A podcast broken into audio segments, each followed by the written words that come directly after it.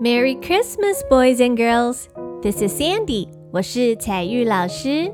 Mommy, have you ever heard of the very first Christmas? 我想我知道哦。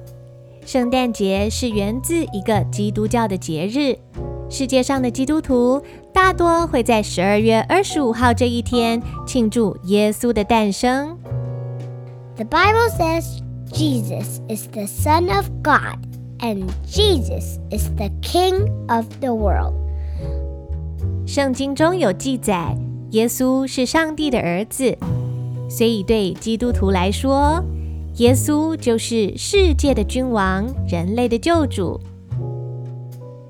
So, in today's episode, let us tell you the story of the first Christmas. 今天这个传颂已久的古老圣经故事，说的是世界上的第一个圣诞节，也就是小宝贝耶稣诞生的那一个晚上。故事是发生在以色列的一座小镇，叫做伯利恒。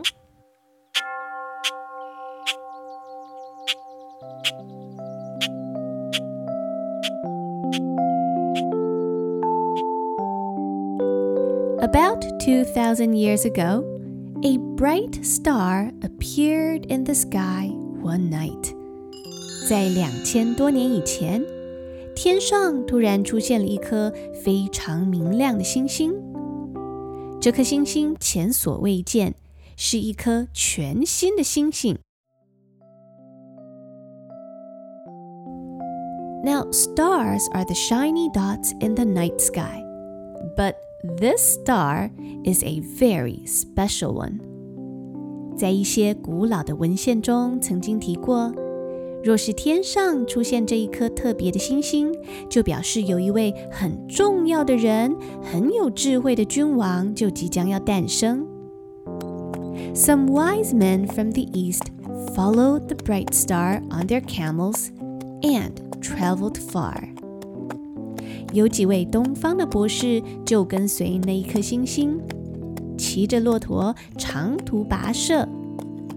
这些博士是研究星星的专家，他们看出来这颗星星就是那一颗最特别的星星。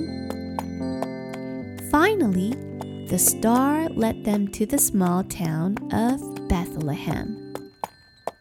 最后，这一颗星星带领这些博士来到以色列的一个小镇，名字叫做伯利恒。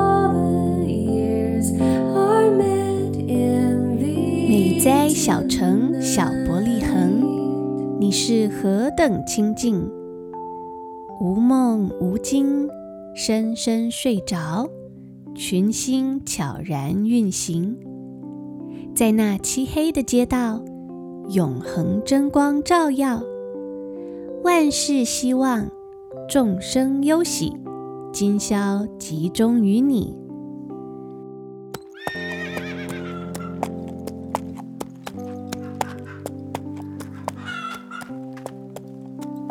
Under the star, they found Mary and Joseph and their baby. 那几位东方的博士跟着星星找到了玛利亚、约瑟还有宝宝。当时的以色列是罗马帝国的一部分。那时的皇帝颁布了一道命令，要所有的人都回到他们的家乡去办理户口登记。于是约瑟才会带着肚子已经很大的玛利亚长途跋涉回到伯利恒。可是那晚，因为所有的旅店、客栈都已经客满了，只有一间简陋的马房可以休息。 他们只好住了下来，在马房里生下了小耶稣。The baby was wrapped in cloth and rested in a manger. 那个小婴孩用布包裹着，静静地躺在马槽里。马槽不是什么豪华的婴儿床，而是放动物饲料的容器。在马槽里没有枕头，小小的主耶稣安静地睡着。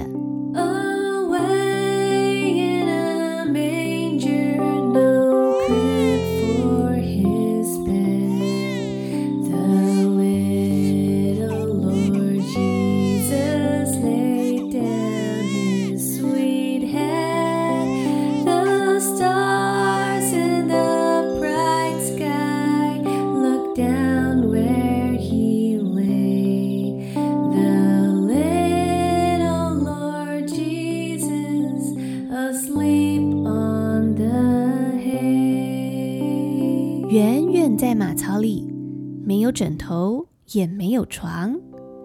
小小的主耶稣睡觉很安详，众星都照耀着主睡的地方。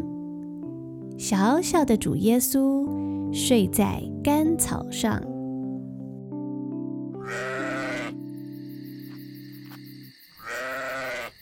In the hills outside Bethlehem. shepherds looked after their sheep. 在伯利恒城的郊外，有一群牧羊人正在看守羊群。Suddenly, angels appeared.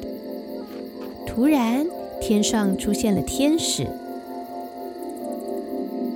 I bring you good news of great joy that will be for all the people. 我向你们带来好消息，这个大好的消息是要给所有人的。Jesus Christ, the Son of God, was born. 神的儿子耶稣基督已经诞生了。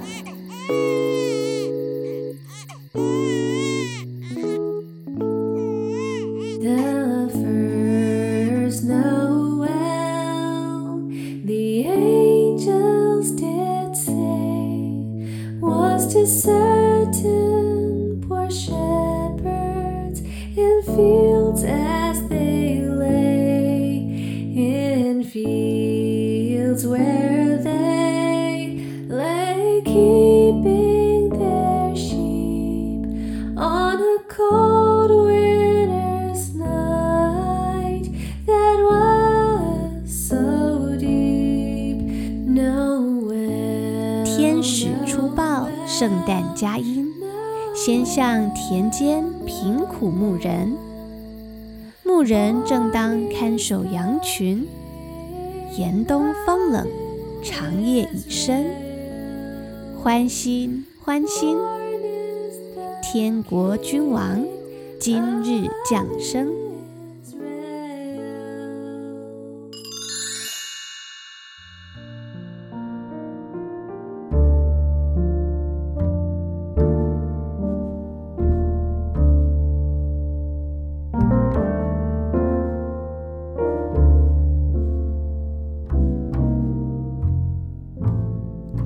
亲爱的小听众、大听众们，今天的故事是我想送给大家的一份圣诞礼物。如果你喜欢这个故事，我会把完整的故事全文、文字、故事的音档开放给所有需要的好朋友下载收听。愿恩惠与平安临到你们所有人的身上。祝福大家圣诞快乐，Merry Christmas！